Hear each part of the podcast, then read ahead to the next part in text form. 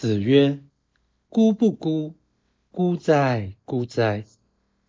孔子说：“孤若不像孤，是孤吗？是孤吗？”道义阐释：“孤哉，孤哉”之意，可能为人是孤，也可能为不可视之为孤。这句话是为了引起醒思，不必争议其确切含义。